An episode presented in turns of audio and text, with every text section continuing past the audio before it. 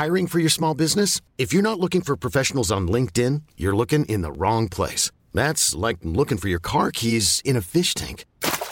LinkedIn helps you hire professionals you can't find anywhere else, even those who aren't actively searching for a new job but might be open to the perfect role. In a given month, over 70% of LinkedIn users don't even visit other leading job sites. So start looking in the right place. With LinkedIn, you can hire professionals like a professional. Post your free job on linkedin.com slash achieve today.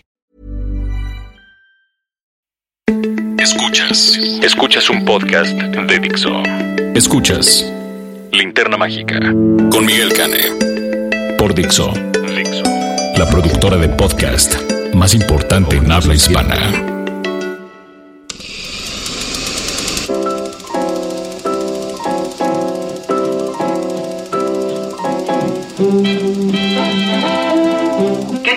Amigos? Escuchas, yo soy Miguel Cané, el monstruo estrella de este podcast La Linterna Mágica, hecho de cinéfilos para cinéfilos. Y bueno, pues hoy nos está acompañando un cinéfilo muy sui generis porque es especialista en cierto tipo de cine que este que no se que, no solemos tomar en cuenta que ya nos explicará él un poco más adelante de qué se trata. Este es además también una de las personas que había invitado por primera vez a este podcast hace hace bastante tiempo. Esta es nuestra edición 61 y lo había invitado por ahí de la uno, dos o tres, pero no había podido venir porque es una personalidad muy ocupada y lo, y lo sabrán cuando les diga que está con nosotros el celebérrimo Alexander Numeritos. El rey de Twitter. Bueno, eres, eres algo más que muy generoso. Eh, muchas gracias por reinvitarme, por confiar en mí otra vez. Eh, es un placer estar aquí y bueno, hola, buenos días, buenas tardes, buenas noches. Como Eh, dijo cuando, Burbank. cuando, cuando sea que nos estén escuchando. Así es, este bueno, eh, para quienes lo ubican, Alex en Twitter, ¿cómo te pueden encontrar? Es ah, arroba 08181. que es numeritos, es un es un- una cuenta, un timeline muy popular. ¿Cuántos seguidores tienes ya, mi estimadísimo Alexander? Eh, unos, eh, vamos por los 28 mil más o menos. Ahí está, ¿eh? O sea, no es cualquier cosa. Este, este sí es influencer y no babosadas. Eh, Alex habla de un montón de temas. Lo mismo habla de fútbol que de viajes, que de política. Suele provocarle escosor a la Casa Real Española. Este eh, también habla de arte, habla de fotografía, habla de cine, habla de gastronomía, habla de un montón de cosas. Hablo de un montón de cosas de las que no tengo ni idea, ¿eh? Adelanto desde ahora. Bueno, pero eso, es- pero eso está bien, porque siempre es padrísimo tener a alguien intrépido y todoterreno con uno y aquí desde esta desde esta mesa, desde este desde este lugar de Dixo, eh, es un placer tenerte con nosotros. Así que, ¿qué te parece si empezamos por el principio? La crítica de la semana.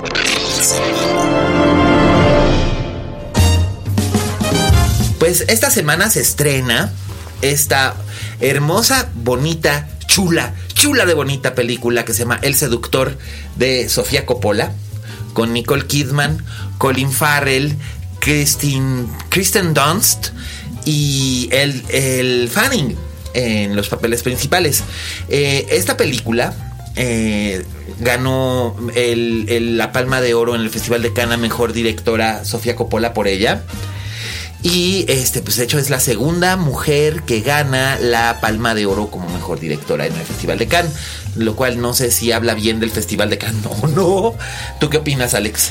Mira, sobre esta película en concreto, lo que puedo decir es que casualmente vi el, vi el tráiler eh, este fin de semana y es de esas que vas acompañado con alguien y te volteas a mirar y dices, esta hay que venir a verla. Sí, sí, totalmente. Y es que sí vale mucho la pena.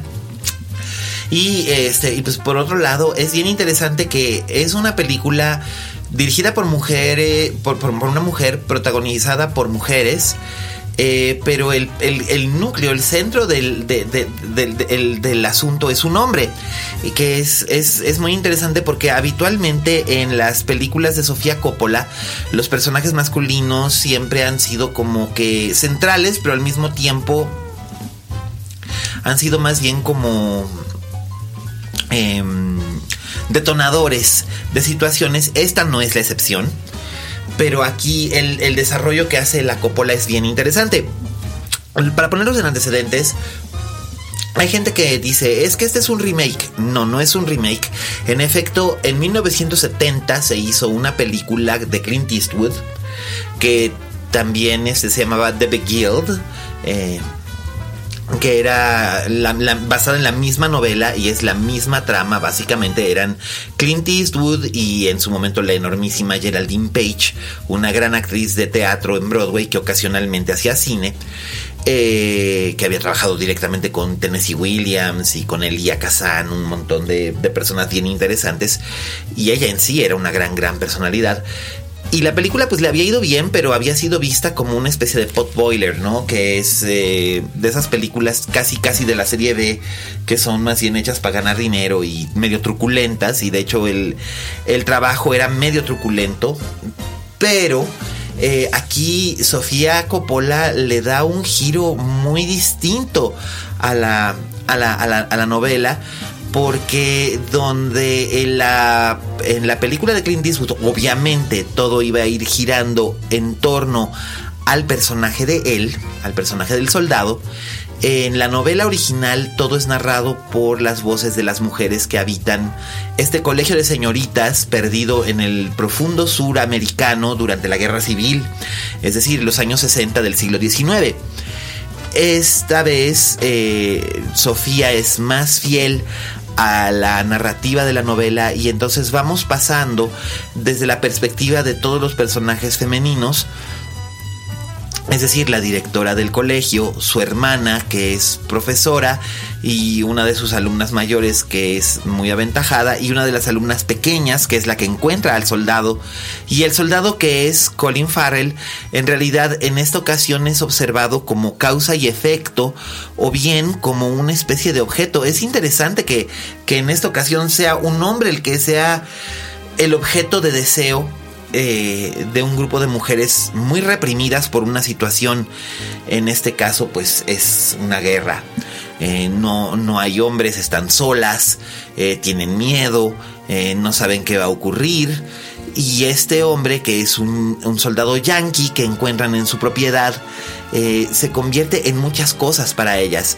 Sin, sin revelar demasiado más de la trama, solamente puedo decir que Sofía Coppola toma todos los elementos de esta narrativa, que es eh, este como romance gótico, esta esta belleza, esta belleza inesperada que puede haber en lo grotesco y, lo trabaja muy bien. Sin embargo, algo que a mí me desconcierta un poco es que también se omita el comentario social que sí estaba presente en la versión de Clint Eastwood, en el sentido de que, por ejemplo, ahí sí figuraba el personaje de una de las esclavas, que tenía, o la única esclava que les quedaba en, en, el antiguo colegio.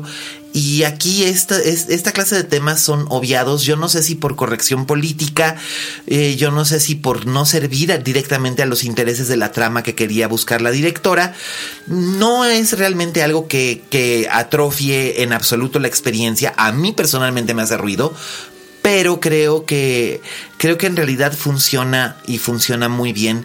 Creo que es una belleza de película, está hermosamente fotografiada, las actuaciones son soberbias. Eh, Nicole Kidman pocas veces en años recientes había estado mejor, pero parece ser que está experimentando una especie de renacimiento que con su trabajo en Big Little Lies, su trabajo en eh, Top of the Lake China Girl, en esta película y todo mundo está anticipando ya el estreno eh, ahora en el otoño de la nueva película de Yorgos Látimos en la que también comparte cartel con Colin Farrell que se llama El sacrificio de un el sacrificio de un eh, siervo sagrado donde ella interpreta a la esposa del personaje de Colin Farrell, pero todo el mundo dice que su interpretación es brutal. O sea, esa ha sido la palabra que se ha utilizado para, para, describirla. Así que estamos todos muy curiosos por ver qué es lo que está ocurriendo, pero parece ser que en su 50 aniversario de vida, Nicole Kidman está experimentando un verdadero renacimiento eh, como actriz, sobre todo después de que los últimos años, ¿verdad? Recordamos cosas tan horrendas como Australia. bueno, Alex nada más se tapa la cara con las manos y sacude la cabeza así como no, no. Pero este, pero digamos que la Kidman había estado teniendo una rachita baja a veces, eh, sobre todo en lo que resultaban ser los proyectos comerciales, pero desde, creo que desde su aparición en, no solamente en Rabbit Hole, sino también en Paddington, esta película para niños donde ella era el villano, bueno, la villana era una, una taxidermista loca que estaba muy divertida. Eh, a partir de ese momento como que ha habido un, resurgimiento y se nota que tiene este, eh, eh, este afán aventurero de lanzarse a hacer cosas. También recordemos Stalker de Park Chan-wook, que estaba muy bien ella con Mia Wasikowska y Matthew Good. Así que pues no sé, no sé qué vaya a ocurrir el año próximo cuando sea la temporada de premios, pero por lo pronto es un placer disfrutar a Nicole Kidman, de la que hablaremos un poquito más adelante, en, esta película de Sofía Coppola, eh, que además eh, sigue dando visos de ser una, una espléndida, espléndida directora. ¿A ti te gusta el trabajo de Sofía Coppola, Alex? A mí me gusta, y de hecho una de las cosas que me llamó la atención del, del tráiler de, de, esta película es cómo juega con las posiciones de poder, o es, es el, esa probadita que te dan. Me dio esa sensación de, nosotros imaginamos a un soldado en una escuela de señoritas y pensamos que el poderoso en ese caso es el soldado. Pero en este caso, eh, creo que el juego que está planteando Sofía es eh, el soldado va a tomar parte de, esas eh, circunstancias, de esas posiciones que a veces de como de debilidad que tienen las mujeres, ¿no? Sí. Y enfrente va a tener a, a, quien tiene el poder, que en este caso van a ser las mujeres, ¿no? Sí. Entonces creo que ese juego eh, a mí me llamó la atención y, tengo ganas de verlo. La verdad es que me quedé con ganas de verla. La verdad es que sí, porque sucedía en la, en la versión original sucedía lo primero que tú planteabas. O sea, el, poderoso era el personaje del soldado. No hubiera sido de otra manera siendo interpretado por Clint Eastwood, claro. y más en 1970. Y, y, más en 1970 en el sentido de que era cuando estaba pues, en su mejor momento, ¿no? Eh, aquí es muy distinto y Colin Farrell es un actor que sabe jugar con distintos tipos de tonos y de eh, ensambles y no necesariamente necesita o busca ser el protagonista. Él lo mismo funciona como protagonista que como parte de un ensamble eh, y puede correr con todo esto y hacer cosas espléndidas, incluso en la abotagadísima Animales Fantásticos y donde encontrarlos. Él está espléndido, si bien después resulta ser que eh, la película tiene un plot twist que prácticamente es una negación de todo lo que ha hecho Colin Farrell a lo largo de la película. Eh, pero aquí, aquí la verdad es que está muy muy bien y el clímax es fascinante. Realmente es, es, algo bien, bien, bien, bien interesante. Y al mismo tiempo es como una especie de pieza de cine muy tradicional. Yo creo que va a haber muchos espectadores que van a decir, ay, es que siento que se sentía como una película viejita. Ese es el propósito, no es que este, no es que se sienta, es que está hecha como una película tradicional de este, de, esta temática. Eh, una de las inspiraciones que citó Sofía Coppola en una de sus entrevistas en Cannes fue obviamente Lo que el viento se llevó y otras películas relacionadas con esa época y sobre todo la manera de hacer esa clase de cine y de trabajar con los actores como si fueran una compañía de teatro. La verdad me pareció una, una gran idea. Y por otro lado, Alex... Eh, y vamos a comentar, el fin de semana pasado tú caíste víctima de, lo que te hace a veces la este, de lo que nos hace a veces la cartelera, ¿no? De tener dos películas con el mismo título al mismo tiempo estrenadas y caer con la que en este caso pues resultó ser la opción equivocada, al menos al menos para ti. Cuéntanos un poco de tu experiencia. Pues efectivamente, eh, esta semana pasada se, estrenó en se estrenó en España eh, una Verónica que en este caso pues eh, he sido corregido eh, después, pero pero ese era Verónica de Paco Plaza. Era Verónica de Paco Plaza y el mismo Paco Plaza se encargó de decirme vía Twitter después que, que, es el secreto de Verónica. Ah. De todas maneras, el nombre comercial por el que se, eh, todo el mundo ha hablado de ella en, redes sociales ha sido Verónica. Ajá. bueno, pues soy bastante fan de Paco Plaza desde Rec y dije, esta película la tengo que ver. Eh, este fin de semana, mirando rápido la cartelera, vi una Verónica y dije, increíble, ya la han estrenado aquí, qué bueno, voy a ir a verla. Esto que hacemos muchas veces, que leemos las cosas en diagonal, lo que nos interesa, eh, y, y ahí me planté, fui al cine, compré mi entrada. Empezó la película. Ajá. Y, oh sorpresa. No era una película de Paco Plaza. no era la Verónica de Paco Plaza, era otra Verónica. Eh, al principio me extrañó, porque la película que estaba viendo era en blanco y negro. Eh, los acentos eran acentos mexicanos. Claro. Y primero dije, bueno, Almodóvar mismo ha jugado muchas veces con, con acentos latinoamericanos en sus películas. Sí, y con para el crear- y negro también. para crear ambientes, etcétera. Bueno, una película que yo ya esperaba que fuese de terror. Digo, bueno, pues igual está como queriendo meterme en algo, ¿no? Eh, bueno, para mi sorpresa, al cabo de 10 minutos me, nada me encajaba. Y, y empecé a buscar eh, escondido debajo de, de mi abrigo en Ajá. el celular diciendo, ¿y esta Verónica cuál es? no?".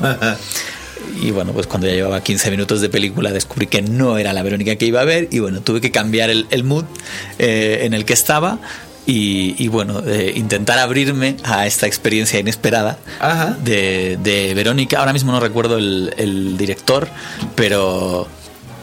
eh, La verdad es que me, bueno, no era, no era lo que esperaba, ¿no? Entonces, en ese sentido, eh, creo que ninguno de los que estábamos en el cine nos lo esperábamos y una película que, pretende ser un thriller, eh, pues con, con cierta tensión, un thriller psicológico, bueno, empezó a provocar risas directamente en, en la sala. Qué fuerte. Ah, Pero ¿cómo así? Eh, De verdad empezó a, a- a- provocar eh, a provocar la hilaridad del, del, del, del- del público. ¿Por qué? Bueno, principalmente donde la donde donde nos acabábamos riendo era bueno pues eh, este es un thriller que, que está basado en el, en, en el papel de una psicóloga y yo creo que la documentación que utilizaron para para para armar de herramientas psicológicas a ese personaje eh, era muy de buró, era muy de bueno las primeras frases que hemos encontrado de, de de Freud. de, de- sí de Sigmund Freud sería eh, literalmente de Sigmund Freud y claro al final eh, en vez de generar tensión pues genera genera otro tipo de emociones digamos Pues sí, vamos, este, la verdad es que el, el thriller es la ópera prima de los direct son dos directores, son Carlos Algara y Alejandro, ahora te lo voy a decir, es una película mexicana, y Alejandro Martínez Beltrán. Y este, y pues, eh, no le ha ido así como que muy bien. eh, eh, con la crítica nacional tampoco. Eh, básicamente su idea es que están inspirados en persona de Bergman, por, eh, por eso el blanco y negro, por eso las dos mujeres que, en las que se van invirtiendo los roles, eh, actúa Arcelia, este, Arcelia Ramírez, que es una estupenda, es una estupenda actriz, especialmente la hemos visto hacer cosas interesantes en teatro, también participa mucho en televisión, es la protagonista de, de Juana Inés, esta serie de televisión del Canal 11, en la que interpreta a Sor Juana Inés de la Cruz, pero la serie curiosamente no ha, este, no ha, no ha, la película de Verónica no ha resultado como que muy, muy bien acogida por el, por el, por el público ni por la crítica. Yo, yo diría que a nivel de a nivel de actuación, la verdad es que al final con las herramientas que les dan, yo creo que, que se defienden bastante bien. Bueno, A- Arcelia es muy eh, buena y, y su acompañante, que ahora te digo, ahora te digo el nombre de la actriz joven que la acompaña, son, son realmente eh, son garantía de, de estar haciendo cosas este, interesantes y notables. Pero este so- son este Sofía Garza, Olga Segura y Arcelia, este, Arcelia Ramírez. Este, Orcel- eh, Olga Segura es la que interpreta a Verónica y Arcelia Ramírez es la, es la psicóloga. Y las dos son las dos son buenas actrices, pero este, pero creo que el, el asunto es al menos eh, creo que el, el problema el problema que podría tener la película es en sí que es pretenciosa en el sentido de querer como abordar los temas bergmanianos en un contexto mexicano, pero sin tomar en cuenta el cómo mantener el interés del espectador. Yo creo que a veces eh, cuando estás haciendo un, un thriller de este tipo, eh, no debes gastar tantas energías en justificarte. Porque ahí es donde se le ven las costuras un poco a la película, ¿no? Es decir, hay, pequeños monólogos de la psicóloga eh, intentando dar explicaciones psiquiátricas a una situación que un psicólogo, un psiquiatra, eh, difícilmente se diría a sí mismo porque son cosas muy básicas, ¿no? Entonces, de alguna manera. ya sabe. el público se puede sentir un poco aleccionado. aleccionado en algo que dices, bueno, creo que más o menos cualquier persona que se meta a ver esta película voluntariamente eh, sabe quién es Sigmund Freud. Entonces, eh, pues hay cosas muy básicas que yo creo que hay en esa justificación eh, te sacan, te sacan de la, de la película, ¿no? Entonces, bueno, ha sido una experiencia más. Hay que ir al cine. Hay que ir al cine, incluso aunque sea ver algo que uno no sabía que iba a ver. Exacto, no. O sea, eso muchas veces, muchas veces te pasa.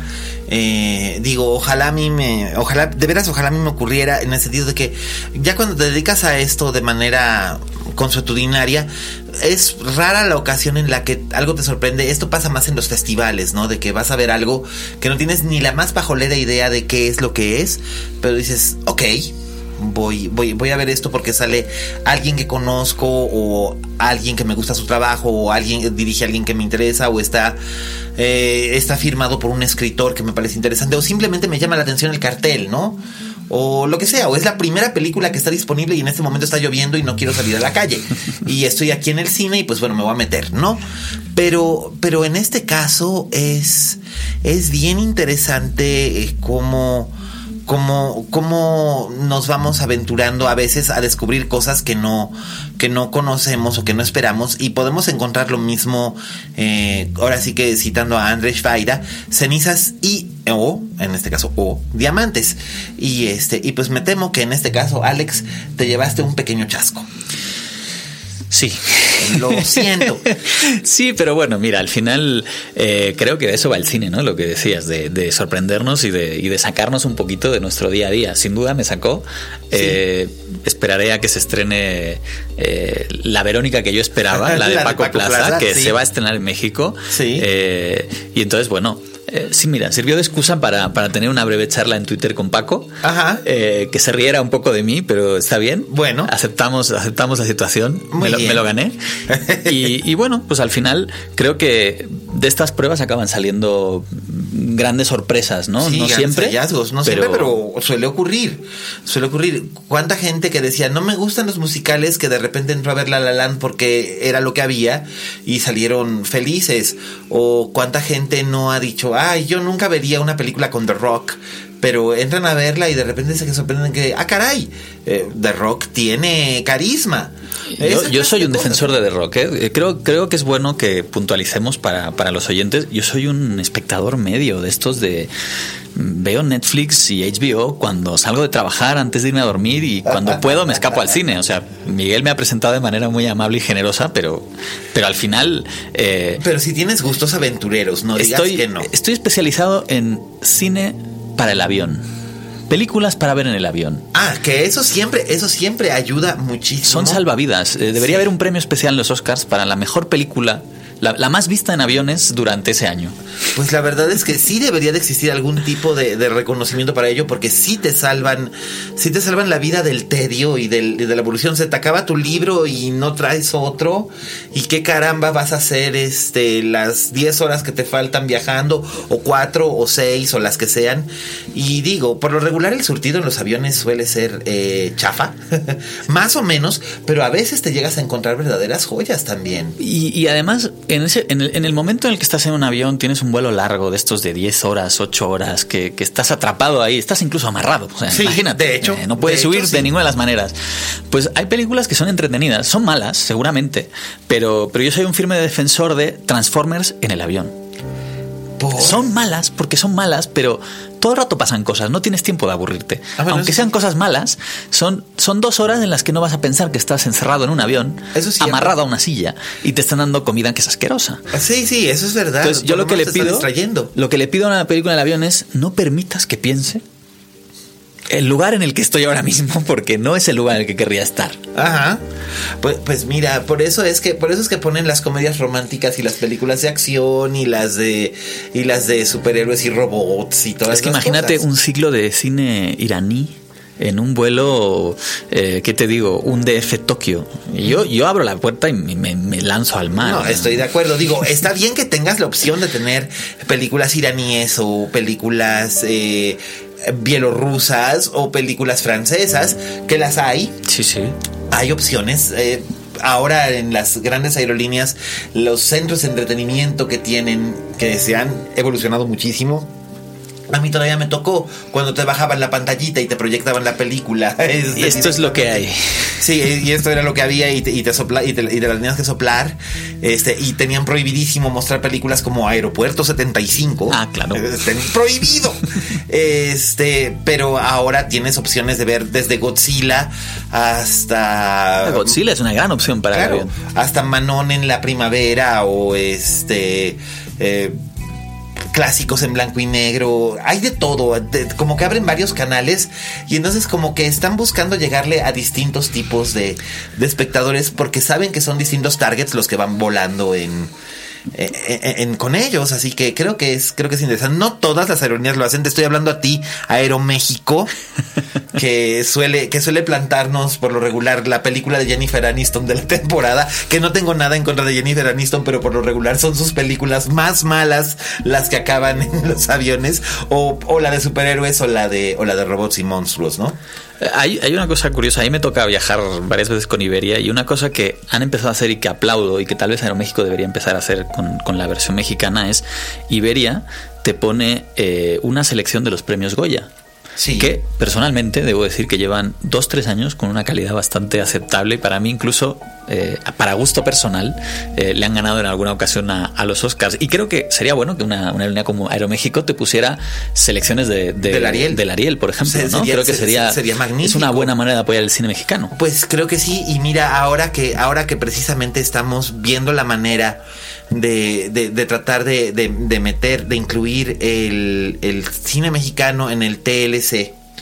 Creo que este, creo que sería interesante y es, es, una idea interesante esto de que sí, en efecto, hubiera una selección de películas mexicanas, no solamente las comerciales de Martita y Gareda o, o Mauricio Ochman, o Carla Souza, que están bien, o Luis Gerardo Méndez, que no tiene nada de malo ver. Eh, digo, yo solamente vería una película de Marta y Gareda si estoy en un avión y no tengo otra cosa que ver. La verdad. Pero sería interesante que también hubiera una selección de los documentales o las películas premiadas o nominadas que muchas veces no tenemos op oportunidad de ver en salas porque están en un parpadeo.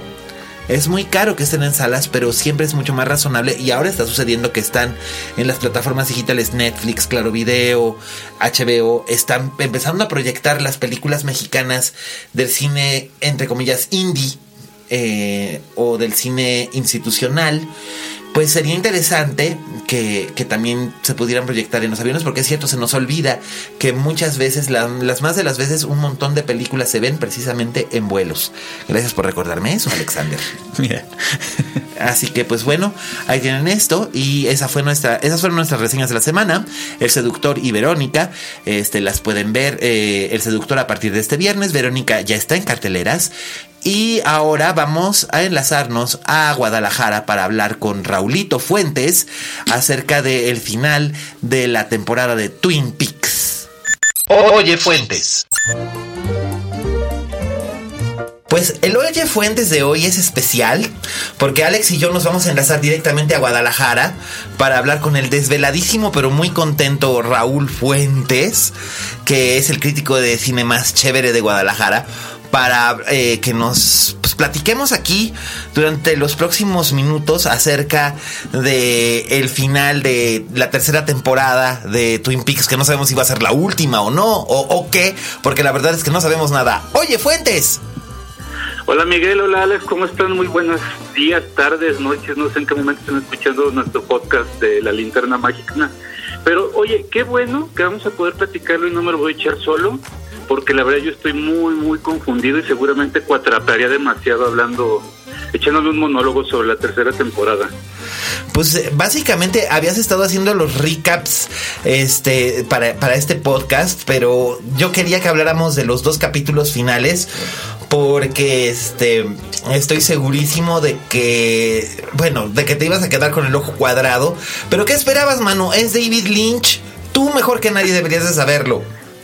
Sí, fíjate que, que este pues lunes, que fue el día que se transmitió por Netflix los últimos dos episodios, me paré a las 6 de la mañana para verlo, para poderlo digerir mientras me despertaba. Eso es amor, señores, eso es amor.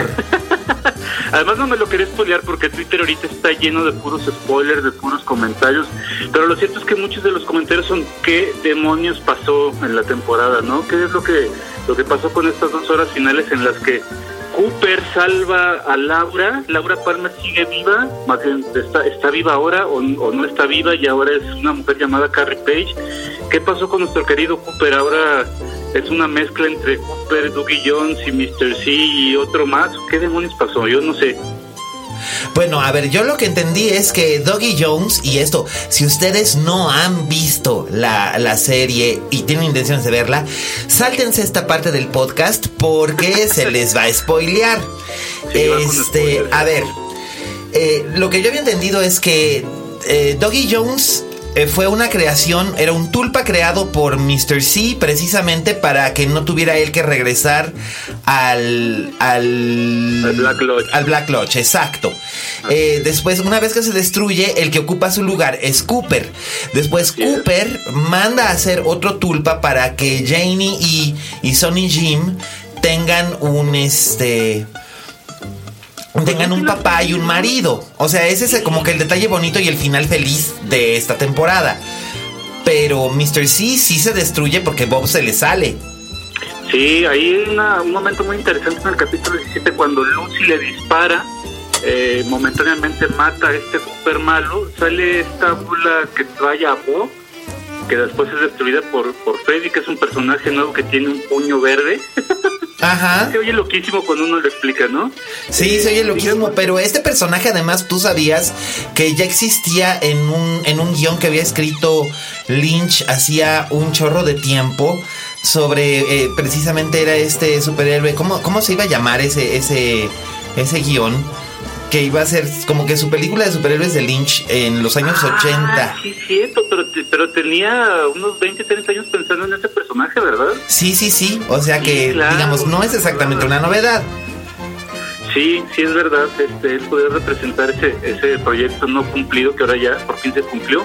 Pero bueno, digamos que el episodio 17 termina hasta cierto punto y muchos fans lo están pensando como una conclusión, digamos, de toda la serie. Y el episodio 18 puede ser el principio de algo nuevo, algo nuevo que no sabemos qué es. Como tú bien dijiste, podría ser pues la entrada a una nueva temporada, pero yo estoy yo no estoy seguro de que vaya a haber una nueva temporada. Yo creo que más bien las dudas de alguna manera se podrán contestar y lo pongo en un tal vez. eh, se podrán contestar en el próximo libro que, que va a publicar Mark Frost el próximo mes, que Pues- se llama Twin Peaks The Final Dossier. Pues ojalá, ojalá sí, porque hay muchas cosas que, que no, que no quedan, que no quedan del todo claras. Es decir, eh, bueno, ostensiblemente eh, Cooper viaja en el tiempo para evitar que Laura Palmer sea asesinada.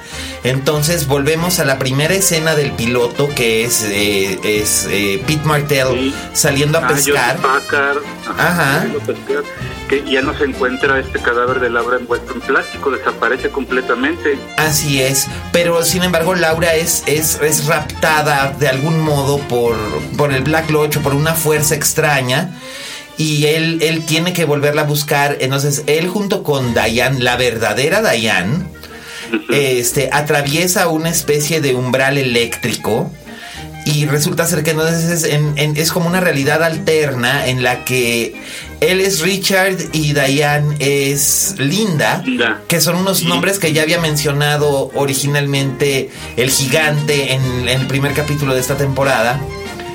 Y no sé, no, no, no, no, no sé si fue el gigante o fue el hombre de un solo brazo. Es que, bueno, hay tantos personajes extraños Ah, y gigante. extravagantes. Es lo primero que se dice en, el principio de la temporada. Pero también algo importante que, que no podemos dejar de mencionar es que, además de que el gigante les dice que, que tiene que buscar a Richard y a Linda, eh, que le, le dice un número que es 430, que se refiere a las millas, ya ves que, que recorrieron Sí, para llegar ahí. Y ahí parece que hubo un rompimiento temporal espacial, ¿no? Porque, Sí. Porque Cooper ya se convierte como como con las características de otros, de otros personajes de este, del mismo Cooper. Y cuando tienen sexo, Cooper y Diane, Diane se da cuenta de que algo está mal y es cuando se va y le deja un recado. Entonces, en ese sentido, parece que está recuperando Lynch como, como estas mismas ideas que utilizó tanto en Mulholland Drive como en, como en Lost Highway, ¿te acuerdas? Sí. Y, y, yo creo que por ahí va la cosa, ¿no? Ese es el gran momento de rompimiento en el que, digamos, termina Twin Peaks y empieza algo nuevo, algo en el que Cooper no está como, pues no sabe bien qué es lo que está pasando, sabe que tiene que, llevar a Laura con su mamá a, la casa de Twin Peaks y cuando y cuando ve que la que realmente vive ahí no es la señora Palmer, sino sino Alice Tremont, que también es muy interesante porque ese apellido y el de la señora Chalfon, que era la dueña original, son el mismo apellido que tenía esta viejita con, con el niño de la máscara, ¿te acuerdas? Sí, claro, en este en Twin Peaks Fire Walk with Me y en este y en Twin Peaks la serie original. En la serie original se apellidaban Tremont, en la película se apellidaban Chalfon. Porque vivían en otro vivían en otro pueblo, vivían en Deer Meadow. Ajá, así es. Entonces esas dudas como muy muy extrañas que quedan ahí volando, pues no sé, habrá que unir el rompecabezas después de verlo dos, tres, cuatro, cinco veces más. Pues no lo sé, porque mira, yo apenas acabo de ver otra vez, por primera vez en como 15 años, eh, Twin Peaks Fire Walk With Me y me cayeron un montón de veintes relacionados con la serie. Eso quiere decir que en realidad nada es tan random como parece. Pero lo que sí eh, entiendo que mucha gente se va a quedar frustrada es eh, que se quedaron muchos hilos abiertos, ¿no? O sea, no sabemos qué onda con, con Shelly y con Bobby, no sabemos qué, este, qué pasó con Sarah Palmer, porque estaba rompiendo la foto de Laura la última vez que la vimos, y no sabemos si ella es la niña a la que se comió el bicho en los años 50 o no. Eh, no sabemos, este, Laura es la elegida, pero ¿para qué? Eh, si va a salvar al mundo o va a destruir al mundo, no sabemos. No sabemos qué pasó con Becky, no sabemos qué pasó con su marido, no sabemos qué pasó con Audrey. La última vez que vimos a Audrey tuvo algún recuerdo como que está en un manicomio, pero sí, pero, más no pero fíjate que es muy chistoso. Aquí hay una teoría de los fans que han estado, este, como que se ha popularizado y se ha hecho viral de que en realidad todas las secuencias de Audrey son imaginarias y que en realidad Audrey sigue en coma. Ajá, que podría ser, digo, sufrió un, un bombazo en el último episodio de la segunda temporada. Así que podría llevar 25 años en coma, o quizás no está en coma, pero está eh, incapacitada de un modo o de otro, porque si te fijas, nadie, nadie más la menciona, no la mencionan ni sus padres, ni su hijo, más que su hijo la menciona como en pasín pero no mencionan que tuvieran interacción con ella. El único personaje que tiene interacción con ella es el este es el presunto marido, que es este hombre como que no tiene cuello y no tiene brazos. sí, está como deforme. Sí. Charlie. Charlie, pero todo el mundo dice que Charlie es un personaje imaginario y que la secuencia en la que ella baila en, en el Roadhouse también es imaginaria, o sea que todo esto está ocurriendo. Esos, esas escenas ocurren en la mente de, de Audrey. De Audrey. Pues podría ser, digo, tratándose de Lynch, creo que podría ser completamente. Yo terminé de ver la serie y sí pensaba que agarró como todos estos elementos que ya había utilizado en Cabezal Borrador, incluso obviamente en Blue Velvet, porque pues hay una reunión ahí de, de Kyle MacLachlan con, con Laura Dern. Sí. Elementos de Mulholland Drive, elementos de los Highway, elementos hasta de Inland Empire. Sí. creo que lo más, lo más rico del universo Lynch está postrado en estas 18 horas y sobre todo en las últimas dos. Pues creo que sí. Que, Sí, me parece que el balance es muy positivo, pero de veras, digo, la gente que le, que le vaya a entrar, pues que, que sepa que pues no, no va a haber respuestas explícitas. Si acaso hay... Si acaso... Esto ha quedado muy lynch. Hola, hola. ¿Hola? sí, ya te oigo, te oigo. Ah, bueno, no, pues decía que, que, o sea, son, son piezas de un rompecabezas que tú tienes que armar porque Lynch jamás te va a dar nada explícito. Ah, no, pues por supuesto que, por supuesto que no, y, y está bien, creo que, creo que está bien, y en un momento dado, eh, finalmente no importa, eh, nos ha dado algo de la televisión más retadora e interesante que he visto eh, probablemente en los últimos 10 años y este ha habido imágenes preciosas, ha habido imágenes realmente grotescas. Eh, y siempre es un placer ver a Kyle MacLachlan y siempre es un placer volver al pueblito. Y digo, hubo cosas que sí se cerraron bien, hubo otras cosas que no se cerraron para nada, hubo cosas que se abrieron y hubo cosas que ni siquiera se exploraron. Por ejemplo, nunca supimos qué pasó con Donna, nunca supimos qué pasó con... Con es- Annie, por ejemplo. Con Annie tampoco. Entonces todo esto es así como... Bueno, como, como dice, co- como dijo ahorita Alex, todo esto es muy Lynch, que bueno, finalmente la manera de hacer eh, cosas de David Lynch es como muy, como muy del mundo, muy como es el mundo real también a veces, ¿no? Que las cosas suceden sin explicación. Así es, eh, pues te- yo decía que me parecía que el saldo de, de estos 18 horas son positivas. Si Sí, bien tuvo, tuvo sus momentos bajos, de repente sentía que estaba viendo escenas borradas, como, como las escenas borradas de la película, ¿te acuerdas? Que sí, claro, claro que es otra película en sí misma. Eh, pe- pero bien, digo, me, me gustó muchísimo la temporada co- como tal, me parece que sí rescató muchísimos de los elementos que hicieron a Twin Peaks, pues una serie pues bastante rompedora en su en su época. Bueno, de hecho, Alex solamente vio Twin Peaks en su época. Yo es que est- estoy, Ah. estoy callado escuchándoos con, con, con reverencia porque yo soy de los que todavía no me he atrevido a, a- a empezar esta, esta temporada, digamos, Ajá. llamémosle así. Y, y un poco es por eso, ¿no? Porque recuerdo la primera densa, espesa, cargada de contenido y, y de hecho me, me he autoimpuesto volver a verla porque yo la vi en su momento y era un niño prácticamente, Sí, ¿no? sí. Entonces como que necesito ese refresh antes de, de aventarme esta. Bueno, de hecho sí es recomendable, yo creo que Raúl opina lo mismo, que este que es recomendable ver otra vez o acercarse otra vez a, a- a- no solo a Twin Peaks sino también a Firewalk with Me, pero también se puede entrar en ella y si, si, si, si te gusta la onda de Lynch puedes entrarle y como que meterte, ¿no? Conozco nuevos fans que obviamente empezaron viendo esta, esta nueva temporada y me han preguntado que dónde se puede conseguir las temporadas originales o la película. Entonces no sé si valga la pena hacer un comercial de cómo hacerle. Pues sí, claro. Si quieren descargarlo de manera ilegal, creo que lo que pueden hacer es meterse a Amazon. En Amazon yo vi que está el paquete de, de los DVDs con los 30 episodios, está en unos 500 pesos, ya bajó de precio. Y Sí. la película la pueden ver en, en Claro Video, está completa la película en Claro Video. Ahora bien, si quieren invertirle un poquito más, creo que sí convendría, porque la verdad es que es un paquete increíble, el, el Blu-ray. El Blu-ray que trae todos los episodios y trae la película y trae las escenas borradas de la película y la verdad es que la calidad de imagen, no me lo podrás negar, está impactante. Es impresionante tomando en cuenta que toman la serie de los 90 y la restauran prácticamente toda. Y también es una cosa interesante que va a sacar la Criterion Collection Firewalk With Me en Blu-ray. Sí, aunque ya vi que los especiales son los mismos que trae el Blu-ray, fíjate. Ah, sí, o sea, es lo mismo que viene en la caja. Sí, sí, sí. Ah, yo pensé que iba a traer algo nuevo. Pues no. O sea, trae las escenas borradas y los eh, y los mini documentales, ¿no? Exactamente. Ah, y entonces yo me quedo con mi caja y ya. Pues sí. Pues sí, digo, además ya tiene como tres años que tengo mi cajita y estoy bien contento con ella, la verdad. Está súper bonita esa caja, porque además esa caja fue la primera edición que trae 10 discos. Sí. Y las nuevas ediciones ya traen 9. Y no traen la cajita de cartón bonita que además trae un, un pequeño huevo de Pascua al final. Sí, así es. Así que pues vale la pena entrarle a, a Twin Peaks. Si ustedes han estado viendo la tercera temporada, mándenos sus comentarios con el hashtag linterna mágica Raúl Fuentes, que es ¿quién eres en redes, Raulín? A mí me encuentran en Twitter y en Instagram como arroba oyefuentes. Así es, eh, Raúl tiene dudas que corroen y tal vez ustedes puedan ayudarle a resolverlas.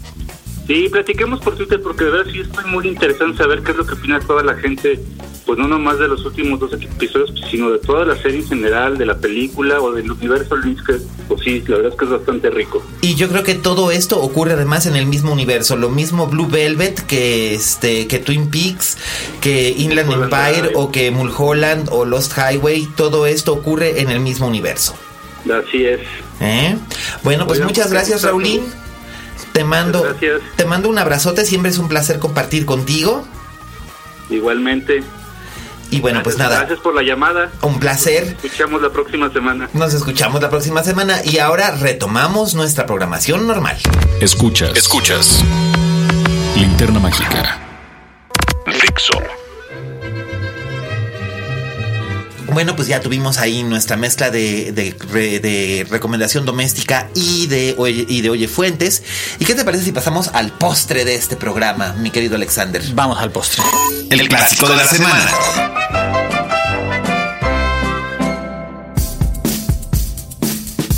Bueno, pues hablando precisamente de, de- de- de cosas interesantes que están proponiéndose en cartelera, Cinépolis está haciendo un ciclo de Kubrick en pantalla grande.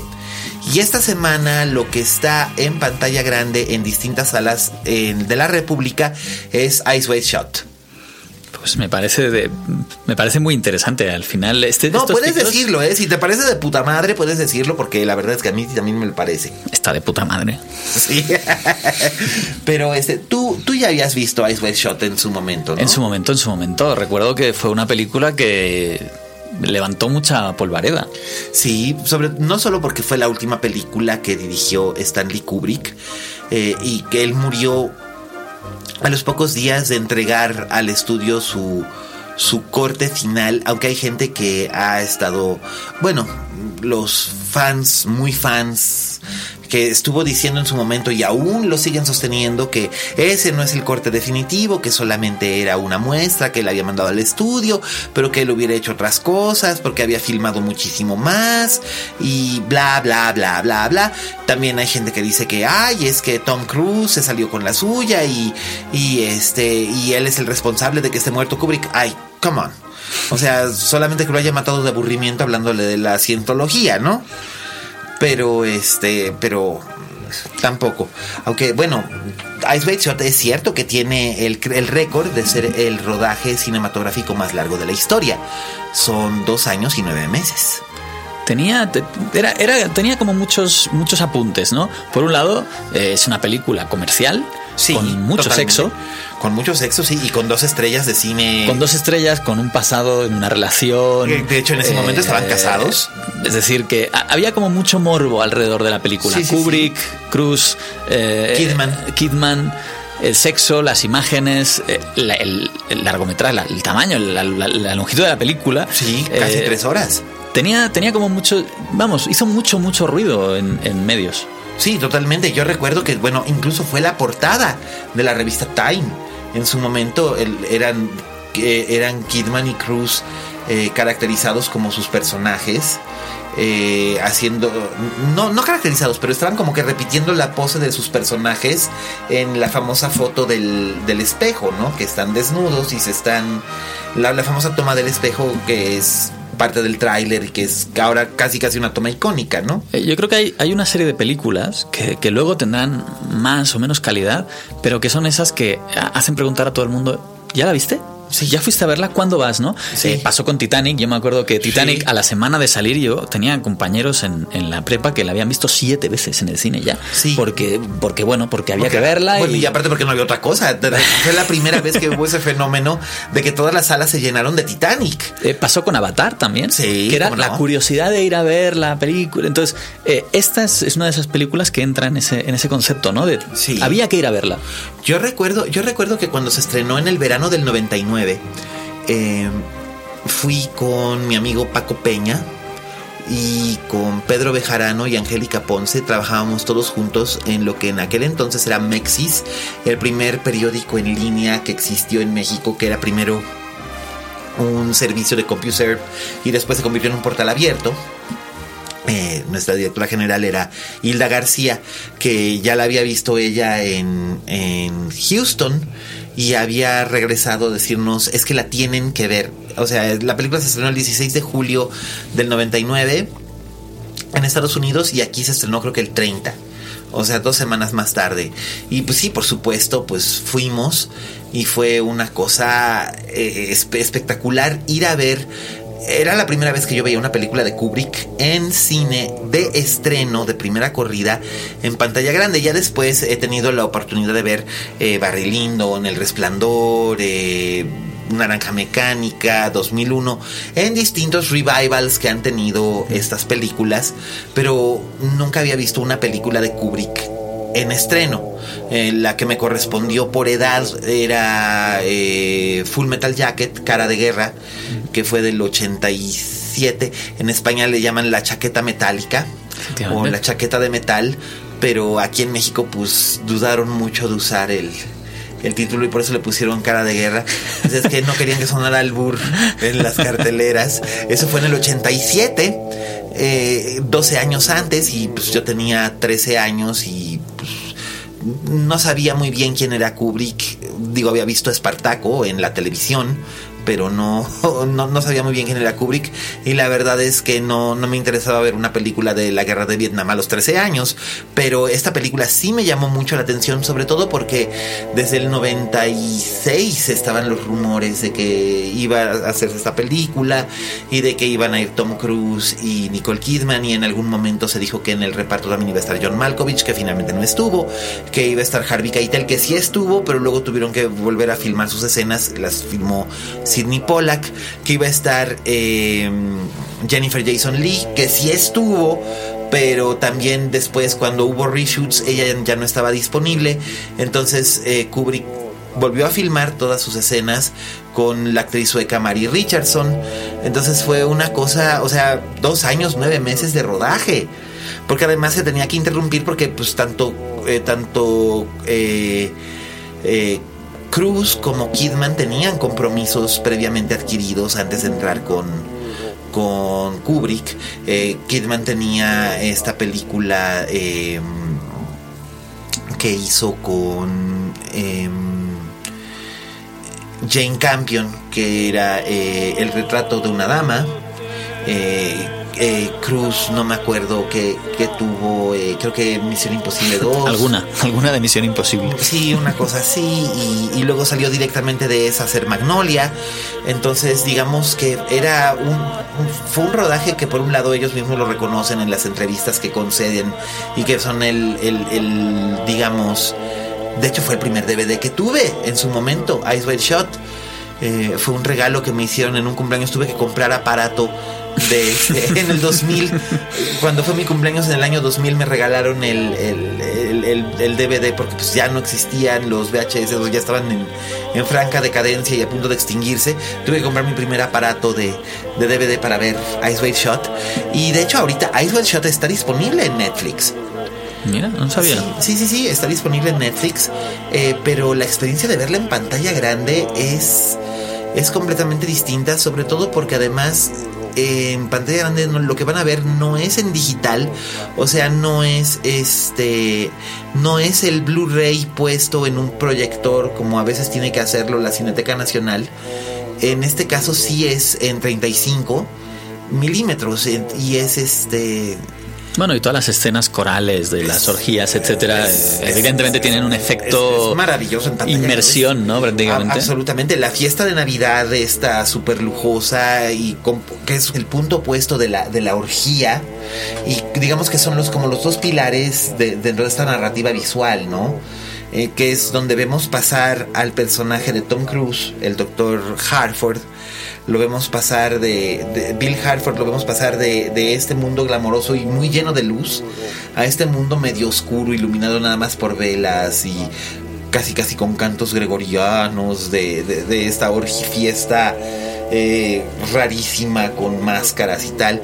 Y ha habido y ha dado pie a un montón de teorías. ¿Tú, tú qué teorías te hiciste cuando, cuando viste la película? Yo no, no tanto teorías, recuerdo las, las protestas ¿no? de ciertos grupos eh, pues, eh, religiosos o de vigilantes de la moral eh, que decían que bueno que aparte de la pornografía estaban incitando al satanismo estas cosas que de repente pasan sí, claro, pero siempre, van a salir nunca falta alguien así recuerdo recuerdo sobre todo el, lo que rodeaba la película. Recuerdo mucho el, ambiente que, que rodeaba la película.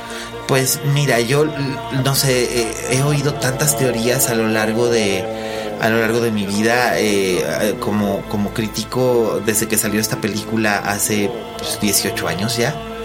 Que este, 18 años se dice fácil, ¿verdad? Rápido, sí. Y que, que de repente llega la gente y te dice, este, no, es que la esposa estaba en la orgía o eh, todo es un sueño que él está teniendo porque fumó marihuana. Este, no, este, todo es un complot de los super ricos. Este, no, el amigo, él es, el amigo en realidad es el diablo. Eh, toda esta clase de cosas, ¿no? Eh, creo que, creo que Ice White Shot no se clava en un solo género. Creo que este, creo que es lo mismo un estudio psicológico de las escenas de un matrimonio. eh, de un matrimonio moderno a fines del siglo XX eh, y las necesidades tanto de la mujer como por sentirse eh, más allá, sentirse deseada más allá de ser solamente la madre y la esposa sino también un ente sexual, cosa que el marido se rehúsa a aceptar, porque pues ¿cómo? Si eres mi esposa y la mamá de mi hijita, pues ¿cómo crees que, que también quieres coger, ¿no? Y quieres coger con otros, pues ¿cómo se te ocurre? Y ella dice, no, pues no es que quiera coger con otros, pero estuve fantaseando de coger con otro pues porque me gustó. Y, y- y finalmente, pues la, la famosísima frase de hay algo que tenemos que hacer inmediatamente. Y él dice, ¿qué? Y él dice, coger. este, o sea, es. Es. eh, creo que es bien interesante la manera en la que la película ha ido envejeciendo. eh, Como que ha ido adquiriendo más sustancia a lo largo de los años que han transcurrido, fíjate. Es que yo creo que la lectura que también, una de las lecturas que, que puede hacer la gente al, al verla ahora es intentar buscar guiños entre ellos dos, ¿no? Entre los actores, Sí. no entre los personajes. Exacto. De decir, ¿había algún problema entre ellos ya ahí? Pues Eh, estaban, estaban por, estaban a- al año siguiente Sí, sí. fue cuando estalló la bomba y el matrimonio más feliz de Hollywood se fue al carajo y la que salió ganando fue Kidman. A- a- habría que, habría que reconocerlo en el sentido que por lo menos su carrera realmente pudo florecer como debía, en el sentido de que no estaba únicamente vinculada a su marido y era la esposa de. Eh, Tom Cruise en realidad nunca ha necesitado este eh, de una película, un proyecto que, que lo justifique, el público lo va a seguir queriendo, haga lo que haga y sea como sea. Pero este, pero ha sido muy, muy, muy, muy, muy interesante y muy, muy, muy notable que se ha mantenido como la última gran estrella de cine. Y sin embargo también en ese tiempo todavía se daba el lujo de buscar proyectos que fueran completamente eh, arries- arriesgados, ¿no? Eh, como Magnolia o como este. Sí, Cosa que ahora no, ya no hace no necesitaba. ¿no? En aquel momento hacer eso, ¿no? No, no lo necesitaba. Ahora sí, en cierta forma, sí lo necesitaría más. Pero más bien no lo necesita, sigue sin necesitarlo. Eh, él no necesita la validación de nadie para ser Tom Cruise.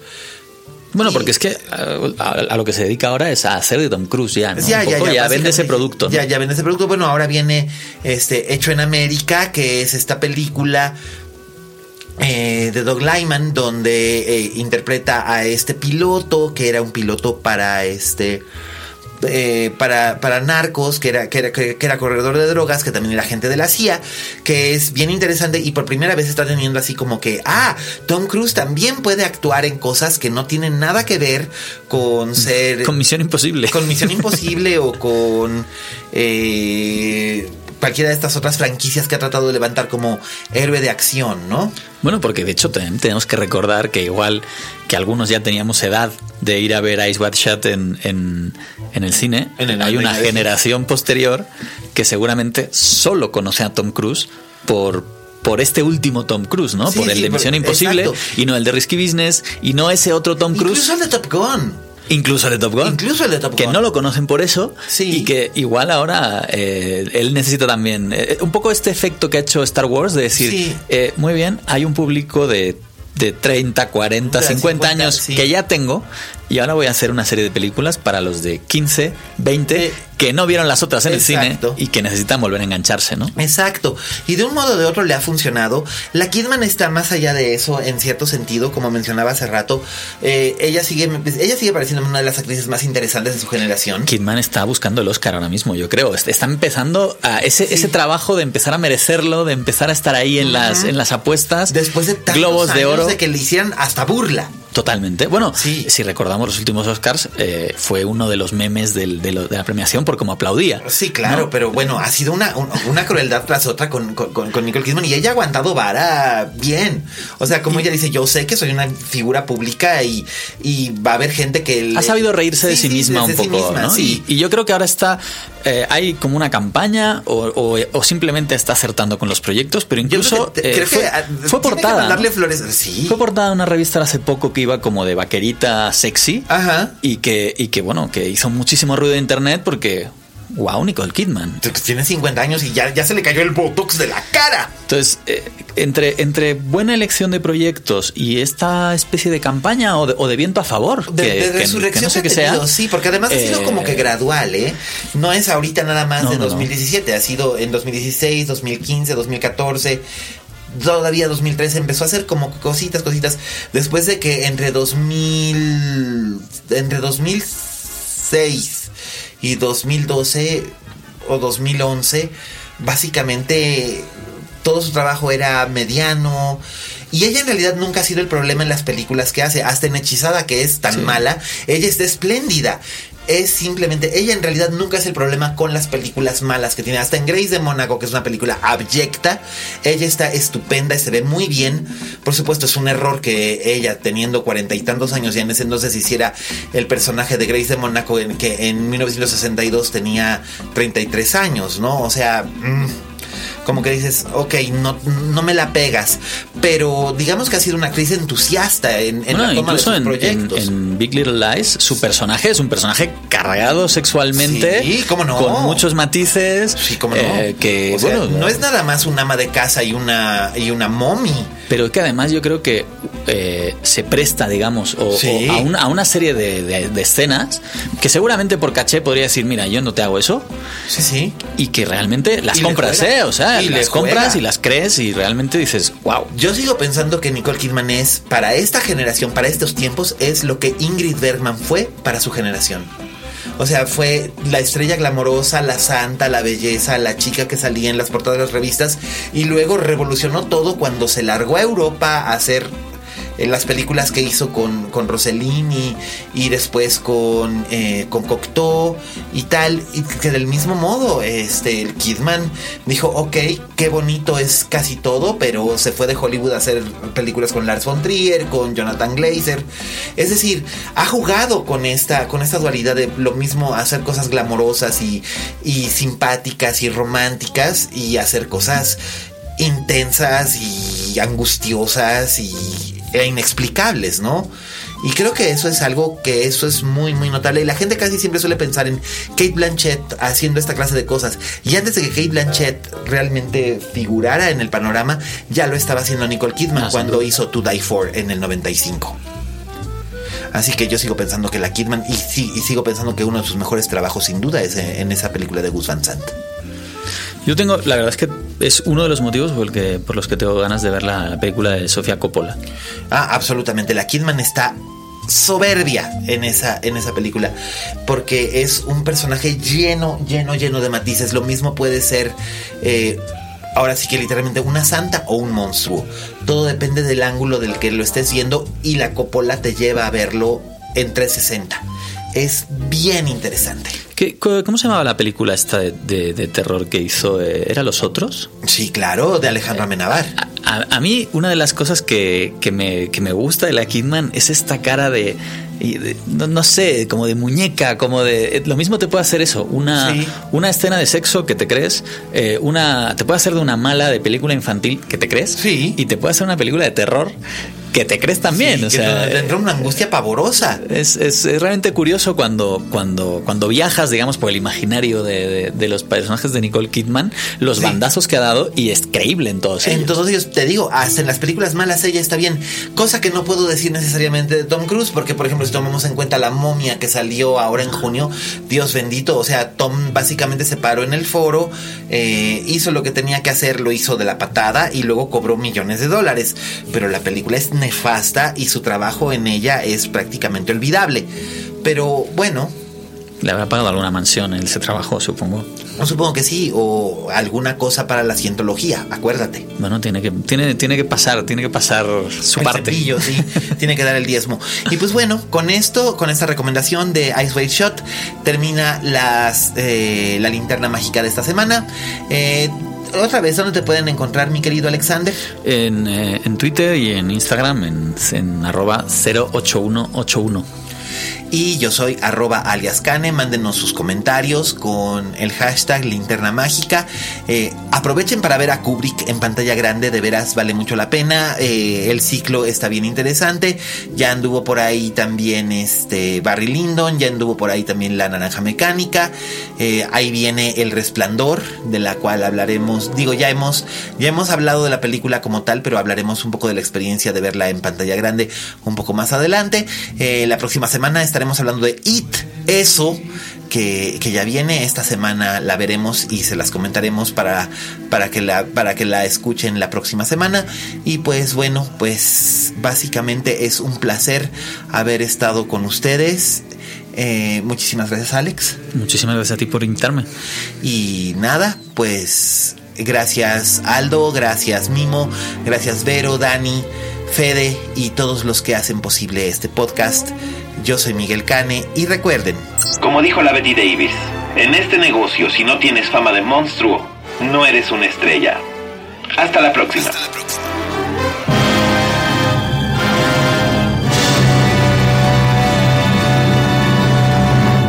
Dixo presentó Linterna Mágica con Miguel Cane.